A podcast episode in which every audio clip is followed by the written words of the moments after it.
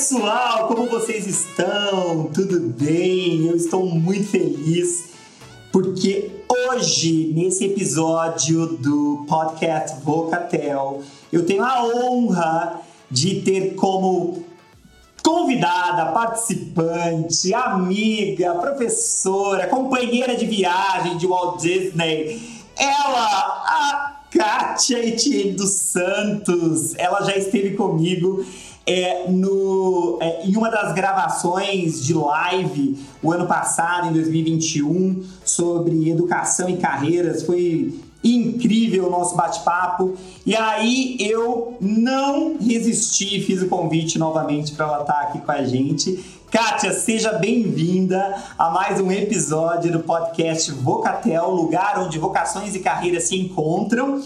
E Antes de mais nada, eu gostaria que você se apresentasse para o pessoal um pouquinho, uh, do jeito que você quiser, seja livre, não precisa apresentar as suas credenciais, ou se você quiser apresentá-las, está tudo bem.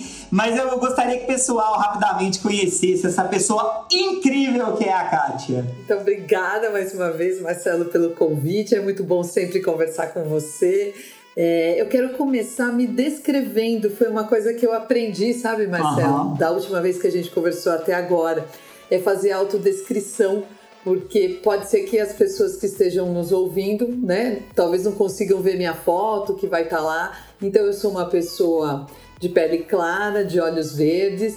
Eu tenho cabelo com mechas, hoje ele está solto. Eu uso um óculos bem é, moderninho. Estou de batom rosa para combinar com a minha blusa, que é meio avermelhada. No fundo aqui de onde eu estou tem vários enfeites das viagens, né, Marcelo? Sim. Que eles representam os lugares por onde eu já estive.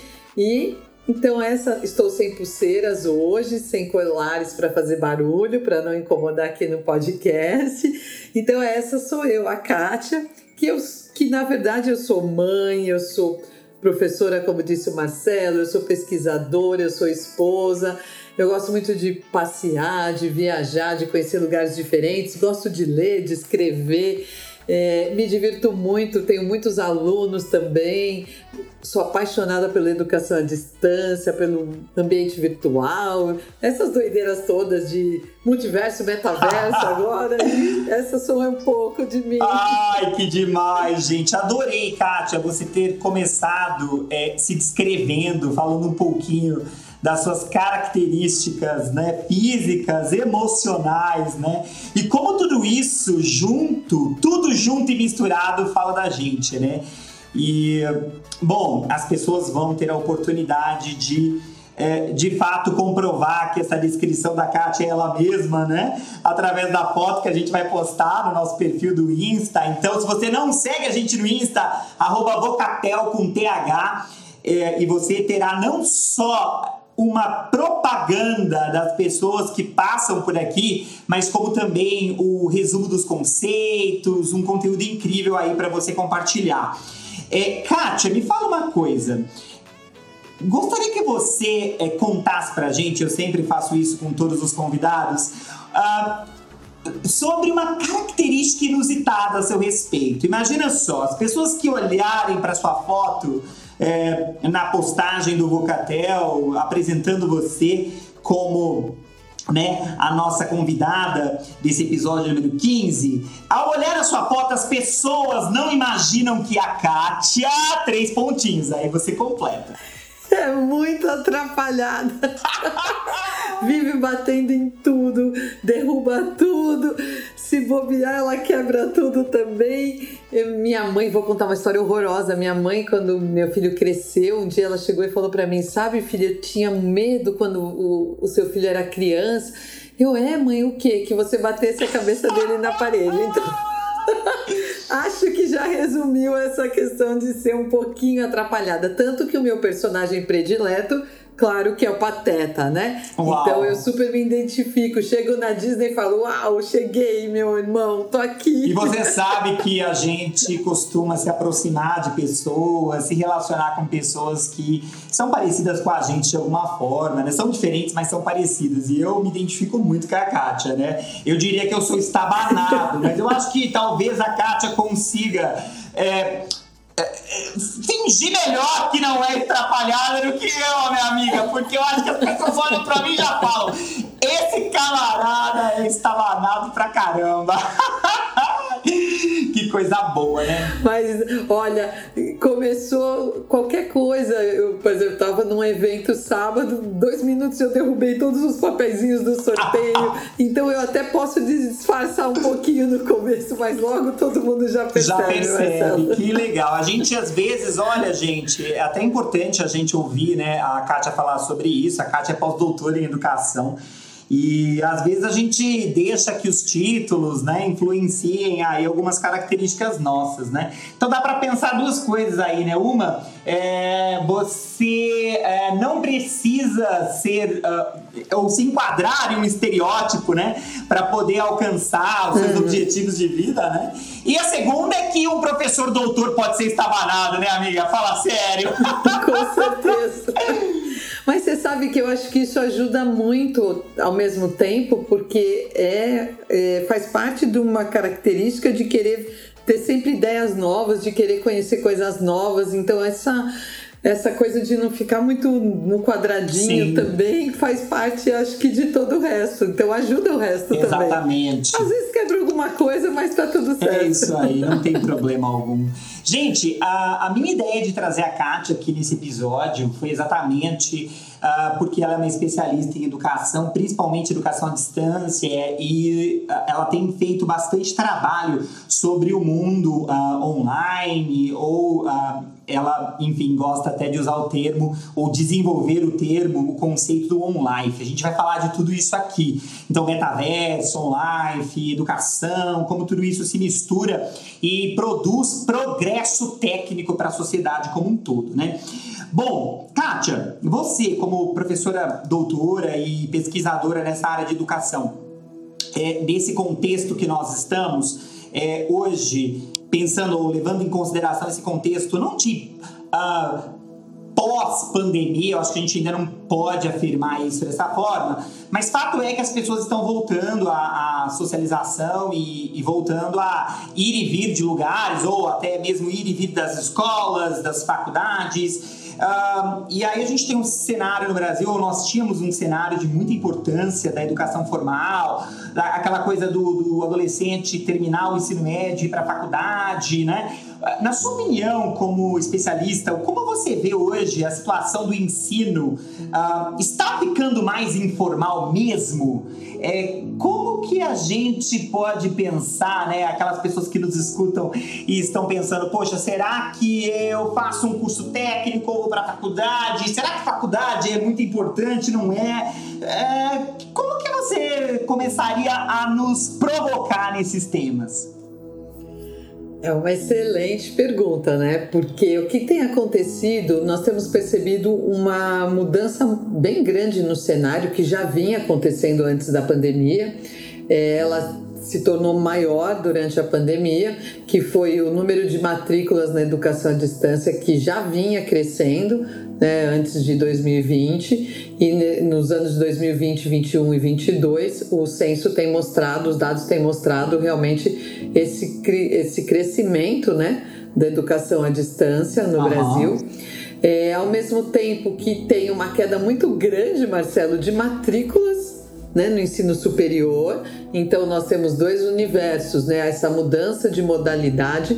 Hoje no Brasil nós só temos pela uhum. lei, pelo Ministério da Educação, duas modalidades, uma que é presencial e a outra que é a distância. É, e aí nós temos visto então essa, esse cenário.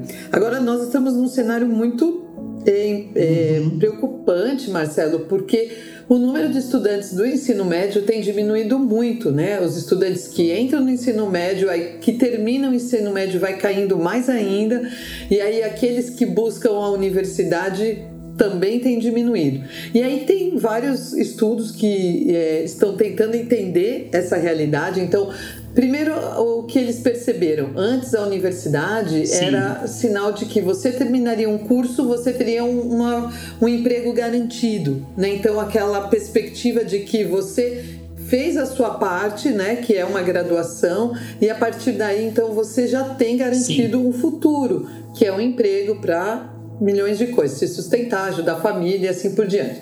E isso deixou de ser realidade no nosso país. Cada vez mais é, nós temos visto a dificuldade que muitos jovens que fazem Sim. até esses programas de financiamento do governo têm para quitarem suas dívidas depois que terminam a universidade.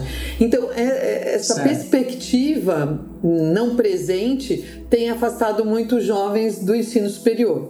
Claro que toda a crise do, do coronavírus, né, pais que também perderam condições de financiar, muitos estudantes, hoje a maior parte dos estudantes das universidades pagas são pessoas que trabalham, né? Então, muitos trabalham o dia inteiro para poder estudar à noite, ou trabalham, estudam de manhã e trabalham depois, tem dois, três empregos até. Quando a gente conversa com os estudantes, a gente ouve muito deles. Tenho dois empregos, não estou conseguindo estudar como eu gostaria e tal. O que é diferente do que os países lá fora fora, onde o ensino é todo integral e tem, né, não dá nem para a gente comparar é, a nossa realidade com os outros países. E aí, em relação aos cursos técnicos, hoje eles são uma excelente opção, né? Eles são importantes para o nosso país. Eles sempre foram, mas por algum motivo, né? Por políticas de governo, eles deixaram de ser valorizados. E agora até saiu uma lei essa semana, de novo, é, valorizando o ensino técnico. Sim. A gente precisa de mão de obra formada. A gente precisa, porque existem uhum. empregos, né, Marcelo? A gente sabe disso, mas não existem pessoas qualificadas muitas vezes para os empregos que estão aparecendo. É, até eu fiz um post hoje, 17 é, empregos novos para o metaverso. Né?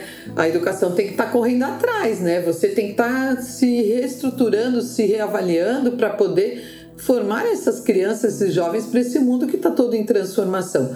Então nós temos esse desafio, na verdade. A educação formal ela é importante? Sim, ela é muito importante porque é, é um ambiente, é um ecossistema que é, é relevante para a formação do, do, da pessoa, para ela conviver, para ela conversar, para ela discutir, para ela aprender. É, muito importante esse convívio acadêmico, mas é só isso? Não. Não, eu posso me formar de milhões de formas, né? Eu posso me formar conversando com o Marcelo, eu posso me formar é, em cursos que eu tenho gratuitos, eu posso me formar assistindo vídeos do YouTube. Sensacional. Eu posso me formar conversando com pessoas que têm mais experiência que eu, não é verdade? Então, nós estamos o tempo todo aprendendo. E isso não importa se eu estou na universidade ou não, se eu estou num curso técnico ou não. Ser é, criado para esse olhar de que eu estou aprendendo o tempo todo em todos os lugares é uma mudança que a educação precisa urgente, Marcelo. Lá na educação infantil, lá quando a criança entra na escola, ela já tem que ser provocada, ela já tem que ser ensinada a perceber onde que ela aprende, como que ela aprende, como ela prefere aprender, né? Porque eu posso aprender assistindo vídeo, mas eu prefiro aprender é, lendo. Então, tudo isso, é, a questão da metacognição, ela deve ser trabalhada desde a educação infantil. E a, ouvir a pessoa, né? Então, se eu quando as pessoas ouvirem a gente, né, Marcelo? Se Sim. no final elas se perguntarem o que, que eu aprendi hoje? Isso é metacognição, isso é super importante. Né? Então, se todo momento a gente fizesse isso, eu acabei de assistir um vídeo, eu acabei de assistir uma série, eu acabei de, assistir, de ler um texto, um artigo, um livro, o que, que eu aprendi nessa página, nesse momento? Isso ajudaria a gente a criar essa cultura de aprendizagem ao longo da vida. Esse é o, o grande diferencial que a gente tem que levar em consideração fantástico. Eu gostei muito dessa análise dela, porque, gente, a Kátia. É, ela é incrível, né? Ela tem essa maneira de pensar bastante estruturalista, deu pra gente aí bastante é, conceito. Foi lá na educação infantil para falar da importância do aprender, né? Que está por detrás do ensino formal e informal. Então, é, era esse tipo de provocação que eu queria é, que você gerasse na gente, né? Será que uh, eu preciso me formar formalmente ou informalmente? Ou será que é importante estar no aprender, né? Então, eu acho que isso, uh, você fez esse resgate da importância de eu entender uh, como eu aprendo, onde eu aprendo e também as fontes de aprendizado que estão ao meu redor e que me formam como pessoa, como profissional o tempo todo, né? Então eu acho que isso é bem legal para você que está nos escutando e até para pensando em carreira, em futuro. E às vezes você veio dentro de, né, veio de um lugar onde as pessoas falavam que, olha, é, você vai ser bem sucedido se você fizer a universidade XYZ, né, alguma boutique de ensino ou coisas do tipo. Aqui no Brasil a gente é, falava muito da faculdade pública, né? Você vai conseguir um bom emprego se você fizer a faculdade pública. E aí uh, eu quero conectar o que a Kátia falou a um documento que saiu ano passado hum, da ONU dizendo que, ou melhor, caracterizando o profissional do futuro e todas essas, uh, ou todas as características encontradas ali falam sobre uh, soft skill, falam sobre comportamento, falam sobre uh, uma vida uh, em que você aprende a socializar, né? aprende a viver em sociedade, a respeitar as diferenças, aprende uma liderança talvez não por voz de mando, mas por exemplo, né? Então até a, a Gallup tem um estudo que ela cita tudo isso uh, como uh, até um pouco antes da ONU, ela fala que isso são as competências 2.0, né? Que é o que as empresas hoje estão uh, pedindo ou elas estão eh, querendo, eh, demandando dos seus novos profissionais, né? Muito bom. Eu gostei de uma coisa que você falou, Kátia, só para a gente continuar o bate-papo é, e, e, progredir aqui para um, um meio uh, do, do, discurso aqui, né, da, do nosso desenvolvimento aqui do argumento, é, você falou bastante que aqui no Brasil a gente não tem, a gente tem a modalidade presencial ou a modalidade online. A gente tem um pouco de dificuldade com o híbrido. Afinal de contas, o que é esse híbrido? Então vamos lá. Antes de eu entrar nisso, deixa eu só complementar o que você falou, Marcelo, porque é, é bem importante é, essa, esse novo olhar em relação às competências. Por quê?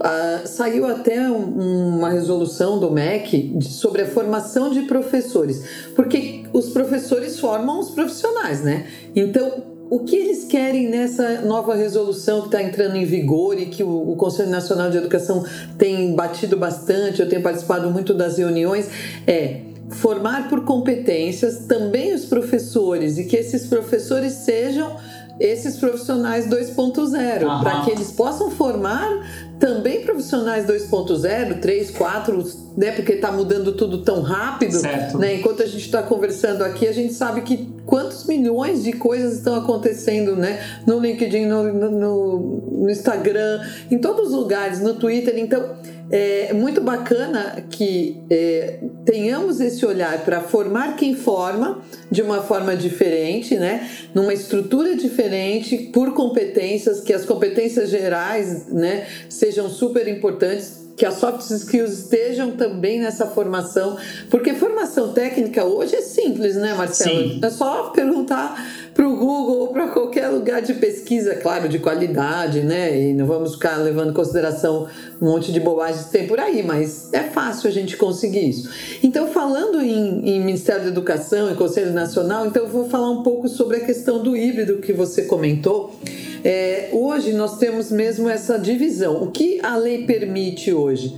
Que nos cursos presenciais, por exemplo, da, do ensino superior, 60% seja presencial e 40% seja à distância. Certo. Mas tem um novo documento sendo escrito, e até eu estou participando dessa escrita desse documento, junto com a equipe do Conselho Nacional, sobre educação híbrida, porque mais do que educação híbrida, Marcelo, vamos voltar lá na questão da educação digital. Hoje não tem mais por que nós ficarmos dividindo ah, o que é educação à distância, o que é ensino remoto, o que é híbrido. Não faz mais sentido. E aí você comentou do on-life e cada vez mais isso tem sido realmente é, muito presente nas discussões. Hoje, tá tudo misturado, né? Nós estamos aqui gravando para vocês, nós temos o computador, o celular, é, tem o vídeo acontecendo, mas vai virar um podcast, mas poderia ter o vídeo também. Então, quanta coisa está acontecendo? Eu estou presencialmente na minha casa, o Marcelo na dele, vocês vão estar na de vocês. Tudo isso está muito misturado, que é o conceito de on-life. Então, não tem mais sentido né, você criar um curso é, não importa se ele é da educação formal ou informal, com essa divisão. Então, agora no momento presencial, faça isso. Agora no momento virtual, faça isso. Fica totalmente sem sentido. E eu, sempre eu gosto de usar um exemplo para ficar claro para quem ouve a gente ou para quando a gente está conversando sobre isso.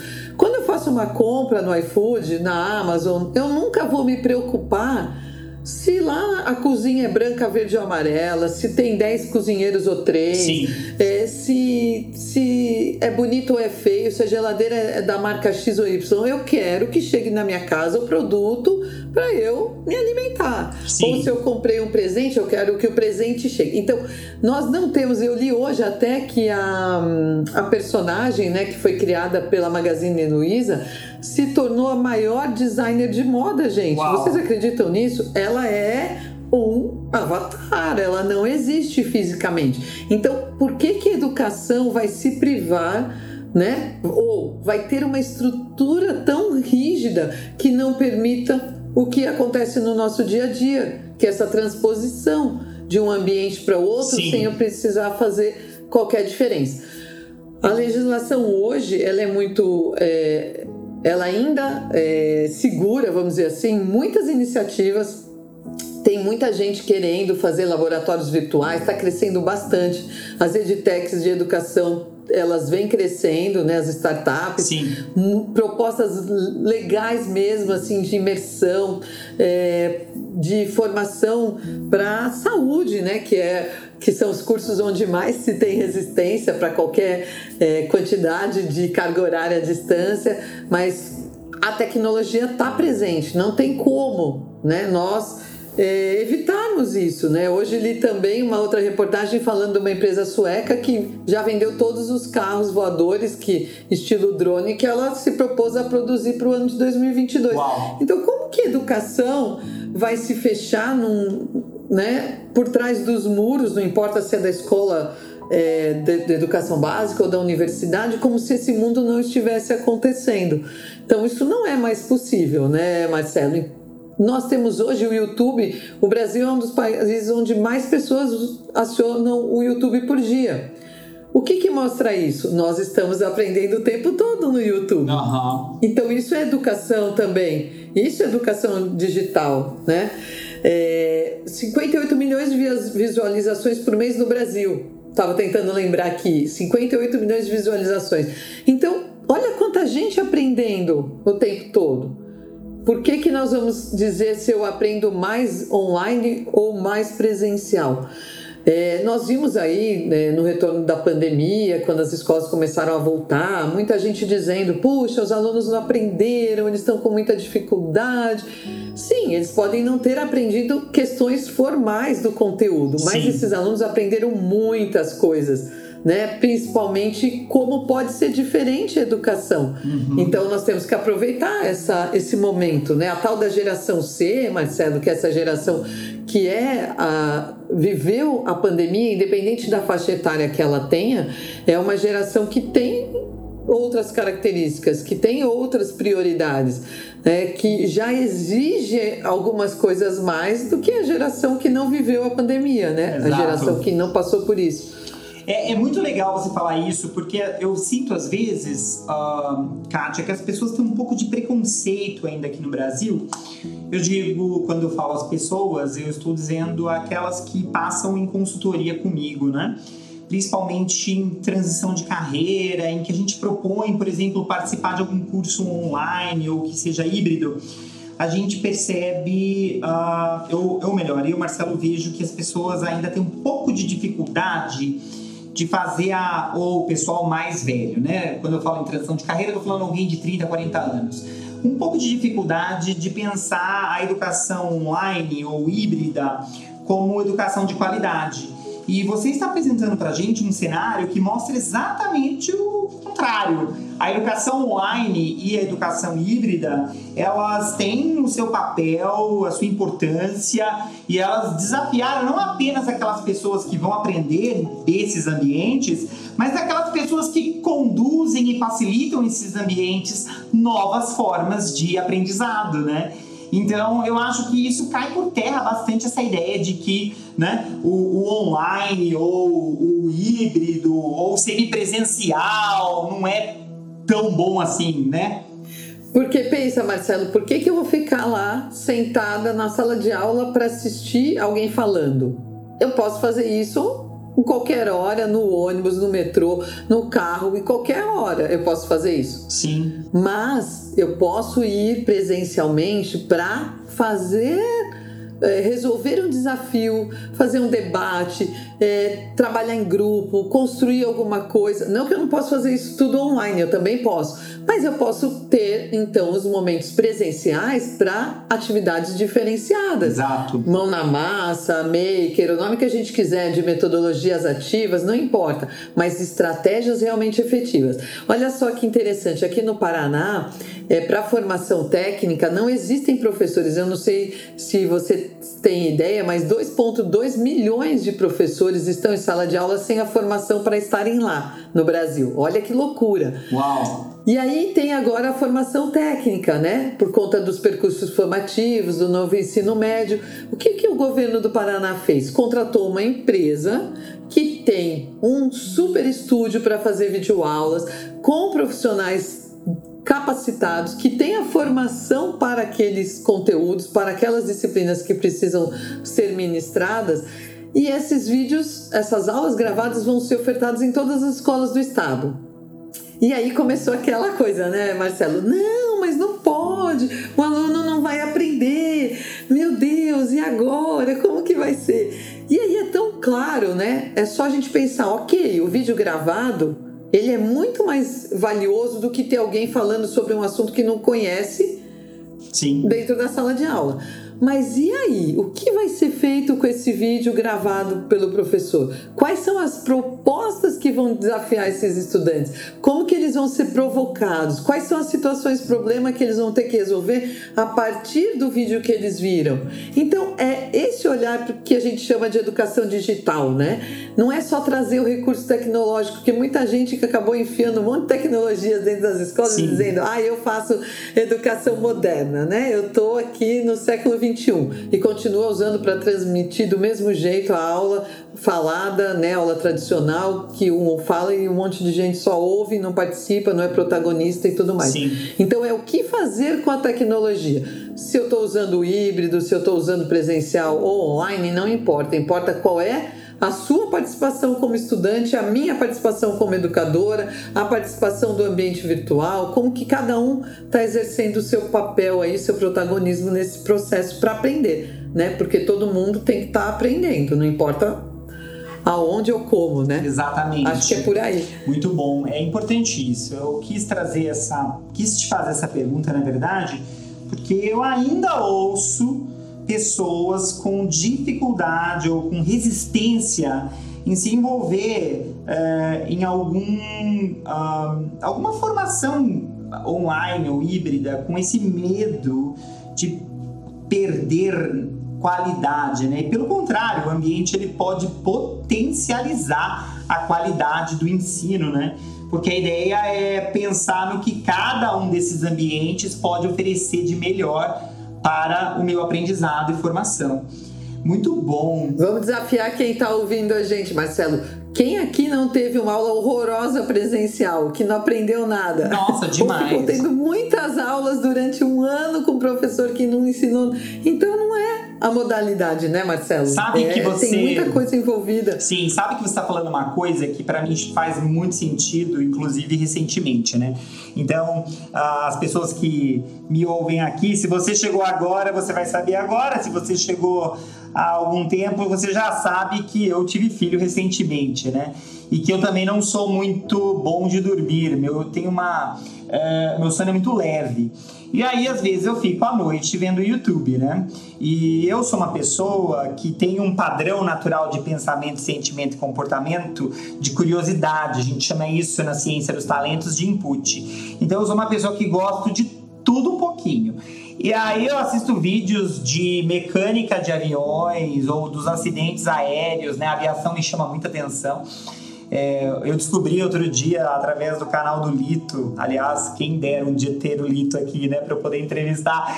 Mas o Lito ele fala que é, é, é, falando daquele acidente da Malaysia Airways, né? Ele falou que a gente conhece, sabe mais de Marte, do planeta Marte, do que uh, o, uh, o sul do Oceano Índico, só para você ter noção Uau. da. Né? E aí eu fiquei doido, comecei a pesquisar no, no Google, né? O que, que tem nesse Oceano Índico, né? O que o, que o Google nos possibilita saber sobre o Índico, né? Sobre as profundezas, na verdade, do Oceano Índico. E ele estava falando ali da dificuldade de encontrar é, enfim, os destroços né, do, do avião por conta dessa questão. E, e aí, uh, eu, uh, vendo tudo isso, parti para ver é, uma coisa vai ligando a outra, né? Eu vou muito naquilo que o YouTube sugere de vídeos para ver, né? E aí eu fui parar num vídeo super legal de ciência e o camarada explicando sobre como, uh, falando sobre os buracos negros do universo. E aí, olha que interessante, né? É um tema fascinante porque, cara, fala de muita coisa legal, fala de você pensar que é, especular que talvez aquele uh, no final de um buraco negro tem um buraco branco, e eles falam que você pode ir para um outro universo. É toda especulação, a gente não sabe exatamente. Mas aí a gente sabe que uma moça, né, uma mulher em 2018 ou 2019, não me lembro, conseguiu tirar uma foto, né? Eles conseguiram é, replicar uma foto do buraco negro, ou seja, eles existem. E aí o mais curioso é que Einstein sabia que essa coisa existia sem nada de tecnologia, né? E aí, e aí o camarada, Kátia, ele através de figurinha, de meme, de tudo que você possa imaginar, ele faz uma recapitulação da teoria. Bom, primeiro ele volta lá em Newton, depois ele evolui para a teoria de Einstein, da relatividade geral. E aí eu falei hum. assim, sabe quando eu tenho aquele aha moment e falo, meu, eu entendi essa bagaça, eu acho. E eu fiquei feliz, eu queria acordar a Paula, mas não podia porque né, privação de sono, bebê pequeno, qualquer momento de dormir é precioso, é sagrado. Mas eu tive um aha moment, porque eu falei, cara, aquilo que os camaradas ensinavam naquela aula tradicional, apostilada, aquela coisa chata, né? Começou a fazer mais sentido através de um vídeo, através do YouTube, me dá, inclusive, é, é, poxa, dá para mim a possibilidade de conversar sobre isso com outras pessoas e por aí vai, né? Eu entendi a importância disso para o universo, para o planeta Terra. E a coisa é demais. E aí eu também acho que, além de uh, você usar a tecnologia para isso, a gente também não pode desconsiderar esse processo de aprendizado, né, Kátia? Essa questão do nosso, uh, da nossa maturidade de vida, aquela coisa de eu vou crescendo, né, vou amadurecendo e vou também processando, né, a, a ideia de uma forma é, interessante, né? Então, por exemplo, aquilo que física no segundo colegial, no primeiro colegial não fazia sentido algum para mim, é, a física começou a fazer sentido depois de um vídeo sobre os buracos negros do universo. Faz sentido isso que eu tô te falando? Super faz, né? E essa questão, ela é conceitual, né, Marcelo? É, a questão da aprendizagem significativa, que tem que ter, eles falam subsunsores, né, que são aqueles as âncoras que vão de uma coisa que você aprende que vai ancorando em outra coisa que você aprende. E aí o que a gente passa tanto tempo na escola só vendo conteúdo, conteúdo, conteúdo e vamos pensar assim, todos os barquinhos estão lá navegando, mas nenhum está preso na âncora, né? Então não adianta, porque aí eu não aprendo, não faz sentido para mim. Aprendizagem significativa é isso tem que fazer sentido. É esse uau mesmo, né? Como se acendesse um monte de luzes em volta Não da é gente. Demais. Fala, cara, eu aprendi. Eu entendi isso, meu Deus, eu já ouvi falar isso tantas vezes, ou né, já li sobre isso e não consegui Putz, agora sim. Por isso que é eu fico apaixonada, eu amo essa questão da tecnologia e das possibilidades que nós temos hoje, porque eu posso aprender de diferentes formas. Eu não preciso só depender daquilo que alguém vai me falar ou que eu vou ler num livro. Eu posso assistir, eu posso é, discutir com alguém, eu posso ver de novo, eu vou em outra fonte, eu já assisti um, eu vou assistir outro. Né? Eu tenho hoje TikTok, né, gente? TikTok virou, tá, começou a ser usado para educação. Tem professores que eles usam aquele ambiente para ensinar. Né? A, a, até a astronauta italiana foi a primeira a transmitir do TikTok, né? Essa semana transmitiu lá direto da estação espacial, é, o, fez uma transmissão pelo TikTok. Então hoje nós temos diferentes oportunidades para aprender. Né? Então facilita muito mas ao mesmo tempo os resultados da educação no Brasil continuam pífios, uhum. né? continuam mínimos. Por quê? Né? Você foi lá, achou um vídeo de um cara que faz diferente, com certeza com meme, com esse jeitão dele especial, ele te ensinou, né? Te despertou para querer saber mais, com certeza.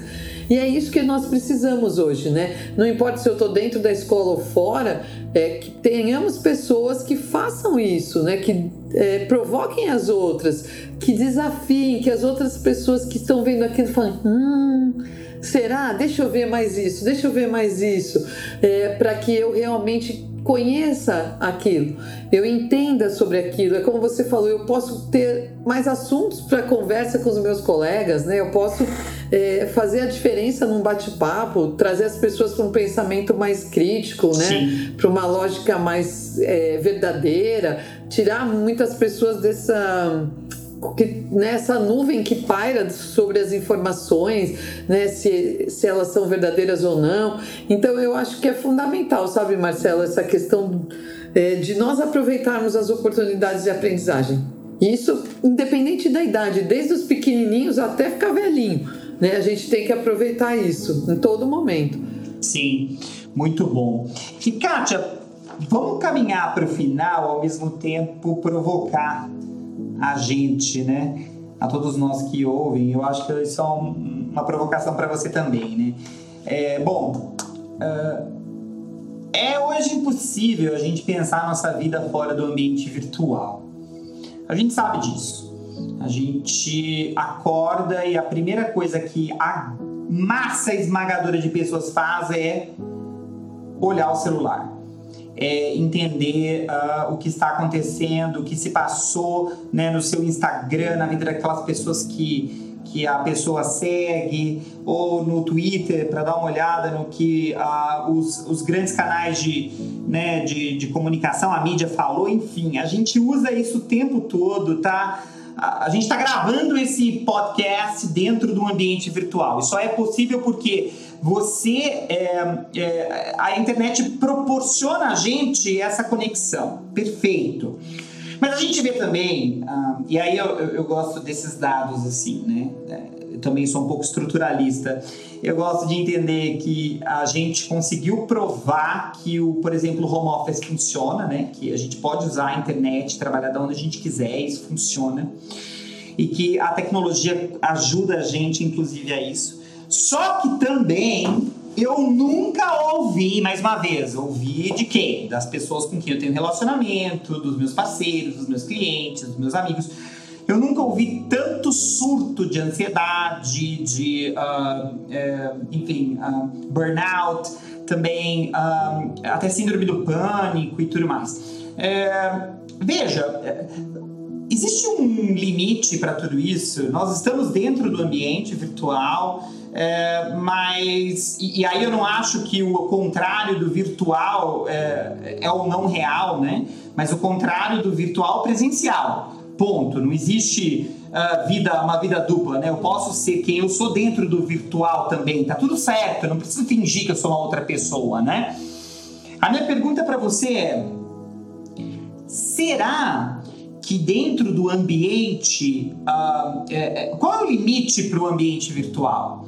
E aí, em termos de aprendizado, qual é o limite do, do ambiente virtual para, é, para o aprendizado? Para não deixar que a peteca caia e eu fique doido, entendeu?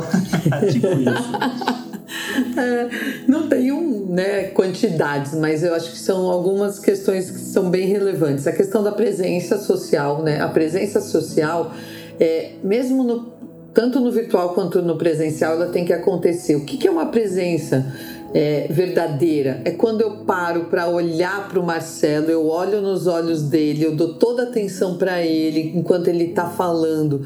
Eu exerço a escuta verdadeira, que é aquela escuta que não é assim, Tá tudo bem? A pessoa fala, ah, não, você já fala, ah, então tá bom, vai embora. Não, é a escuta verdadeira, é aquela presença social mesmo, né? Você se fazer presente naquele momento. E isso pode acontecer tanto de forma virtual quanto presencial.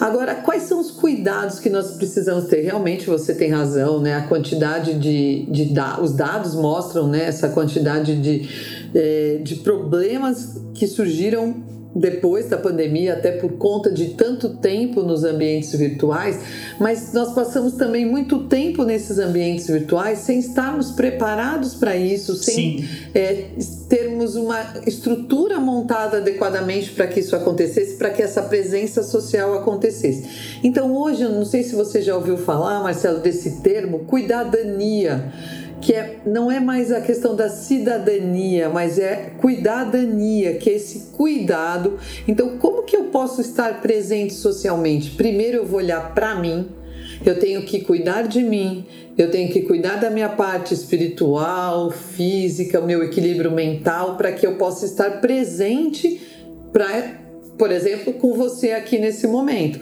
Então, é esse olhar que é um resultado pós-pandêmico, mesmo que ainda nós estejamos sofrendo com algumas né, coisas da pandemia, mas é um resultado pós-pandêmico desse olhar para quem eu sou, para os cuidados que eu tenho que ter comigo, com a minha saúde, com a minha alimentação, antes de poder ter qualquer coisa com o outro, né? Perfeito. Então isso é muito muito importante, esse cuidadania. E não é só cuidadania no sentido de eu cuidar de mim, mas é o cuidar também do meu planeta, né? Cuidar do outro, do lugar onde eu moro. Então é esse olhar para o todo, né? Para esse tudo que está relacionado. E aí eu vou pensar na solidariedade, na amizade, na compaixão. Sim, perfeito. No cuidar, tudo Muito isso. Bom. Tudo isso está interligado. E aí, com as crianças pequenas, a gente precisa realmente ter muito cuidado com elas, no sentido de que é, eu não posso deixar a criança ficar desde pequenininha o tempo que ela quiser na frente do videogame, do, do jogo. É, a gente sabe que tem muita gente que usa, o Marcelo tem bebê pequeno, né? Ele não vai fazer isso, mas tem muita gente que usa como babá eletrônica, né? É, o celular. Então, o celular ou um tablet. Não, né? A criança precisa ter regras e regras muito claras e tempos bem curtos de acesso à tecnologia, mesmo porque elas já nascem com é, uma estrutura é, cerebral. Tem um livro que até fala sobre isso, né, do desenvolvimento do cérebro na, no mundo digital. Então, o cérebro já nasce diferente das crianças, então tem que ter um controle e tem que ter um controle durante toda a vida dessa do bebezinho, da criança, depois do adolescente, né? estar presente, saber o que esse adolescente é, tem acessado, quem são, é, onde ele convive, quais são os jogos que ele joga, é sentar ali do lado, é, é presença, Marcelo, tudo é presença, é aquela presença do pai, da mãe que está ali, que sabe com quem está jogando, o que está jogando, com quem está conversando nas redes sociais, o que. Então esse estar presente, isso vai para a vida adulta, para os relacionamentos, é, é o tempo todo. Né? Então, eu posso estar muito presente se meu esposo está viajando e eu estou aqui longe dele e nós estamos numa conversa ali no celular, eu posso estar muito presente. Mas é necessário que tenha sempre um cuidado né, de quanto é, essa presença realmente existe ou quanto eu estou ali fisicamente, né, fingindo que eu estou presente e realmente não estou. Mas o que muito tem se falado é esse cuidado. Eu até estou fazendo uma pesquisa com as minhas alunas, minhas orientandas, depois a gente combina uma hora para trazer aqui os resultados para contar para as pessoas sobre essa, essas. Nós separamos em cinco áreas do do cuidado e desse estar presente. Então, a parte digital, a da saúde física, a saúde mental, e, realmente isso tem sido uma preocupação, Marcelo, porque agora vem o metaverso e qualquer pessoa séria falando sobre metaverso, ela vai dizer: olha, é, é muito perigoso. Por quê? O, a pessoa que tem qualquer distúrbio é, emocional, ela vai ser a mesma pessoa lá no metaverso. Com certeza. Então, quais vão ser as, as leis, quais vão ser as regras, como que tudo isso vai ser gerido, quais vão ser as políticas, entre aspas, quem vai ser o governador do lugar, né? quem vai ser a polícia do lugar, quem é que vai cuidar da limpeza do lugar. É, é como se fosse um novo, né? uma nova cidade, um novo país que tem que ter toda uma estrutura que vai fazer com que as coisas aconteçam de forma respeitosa, né? Dentro do cuidadania, dentro da cuidadania, da cidadania, de tudo isso. É, sempre um olhar crítico, né, Marcelo, para tudo isso, né? Até para a tecnologia. Eu mesma que sou apaixonada por isso, sempre, né, tenho que é, levantar essas questões do olhar crítico da educação, do, de tudo que se relaciona às redes sociais, é, tudo que está envolvido com a tecnologia. Incrível. Acho que é isso, é um grande desafio, né? É um grande desafio. Demais. Eu até escrevi uma frase aqui, e aí eu quero ver se você concorda. Eu coloquei algo do tipo: metaverso conta com a metacognição e a cuidadania. Eu acho que. Perfeito, gostei. É, eu acho que isso fica como, como uh, um princípio orientador para a gente aos desafios né, uhum. do online. E por último, Kátia, para a gente fechar com chave de ouro, sabe o que eu queria? Que você pudesse dar a nós uma dica. Então, imagina só, aquela pessoa que está nos ouvindo, uh, o que, que você poderia dizer para essa pessoa uh, jovem, não tão jovem, aqui, gente, jovem é uma questão de mente, hein? Uh, mas o, o que você poderia, como educadora, é, aconselhar um jovem, é, o jovem que nos escuta hoje? Olha, eu, eu diria o seguinte: seja muito, muito, muito, muito, muito, muito mega, mega, mega, mega curioso e criativo. Curioso em que sentido? É como o Marcelo falou, vai puxando de um fio, vai puxando outra coisa, vai vendo isso, se interesse pelas coisas, ouvir uma palavra diferente, vai procurar o que ela significa ou sei lá, viu uma imagem, vai lá buscar de onde ela veio, quem que fez, por que que fez aquela imagem. Começou Uau. a ler uma reportagem, vai a fundo descobrir. Não se contentem, não se contentem com coisas rasas, simples, né? Mas sejam curiosos, busquem e também usem a criatividade. São as duas palavras com C que eu mais gosto, que é ali um problema, tá bom, todo mundo vai achar que eu tenho que ir pela direita. Seja criativo, pense numa estratégia diferente. A curiosidade nos ajuda a ser criativos, porque como a gente começa a ver um pouco de cada coisa, se interessar por coisas diferentes, quando eu encontro um, problema, tudo isso que eu vi, tudo isso que está lá no meu cérebro, guardadinho lá nas minhas prateleirinhas da minha aprendizagem, eu vou trazer para resolver aquela situação, problema. Isso tem a ver com a escolha de profissão, tem a ver com a escolha dos propósitos de vida, de como você quer viver mesmo todos os seus dias, né? Se você vai escolher ser uma pessoa alegre, uma pessoa com boas vibrações, se você vai ser uma pessoa mais introspectiva, tudo isso né, é, eu acho que é movido pela curiosidade e pela criatividade. Essas são minhas palavras prediletas. Uau, incrível, incrível. E aquela coisa, né? Eu até gravei um podcast com uma jornalista, o episódio com a Mariana Neves. É, quero, inclusive, é, te incentivar a ouvi-lo. É o podcast, o episódio número 10 do podcast Vocatel. A gente falou sobre comunicação descomplicada e até a gente brincou sobre quem tem boca vai a Roma, né? A gente não sabe se vai no sentido de uh, faz brincadeira, de vaiar, né? Ou de insultar, ou se vai, no sentido de ir. Mas é, fato é que a nossa curiosidade, a nossa é, intenção de buscar informação, de buscar aprender, ela faz a gente ir para todo mundo, ainda mais pela internet ou com a internet, né? Isso possibilita abrir muitas portas. Kátia, muito obrigado. Esse bate-papo ficou incrível. Quero agradecer desde já você, a sua disposição. Sei que sua agenda é lotada, minha amiga, mas eu agradeço mesmo. Eu tenho certeza que uh, o pessoal e eu estamos saindo daqui. Bom, eu tô aqui, né? Eu sou assim, né? Você disse que a gente não deve aproveitar o melhor de todos os ambientes e das técnicas. Eu fiz uma anotação enorme aqui, tudo meio meio sem pé, sem cabeça, né? Meio Marcelo, meio meu jeito de ser, mas sempre você muito inspirador. Acho que você, minha amiga, provoca nas pessoas curiosidade e criatividade. Muito obrigado, viu, por ter aceitado esse convite. Obrigada, Marcelo. Obrigada a todos que vão nos ouvir, que realmente possam ser sementinhas, né? E vamos fazer brotar muitas coisas diferentes aí. Contem sempre comigo. É isso aí. Um abraço. Muito obrigado. Gente, um abraço a todos. Vocatel, lugar onde carreiras e vocação se encontram. Até a próxima.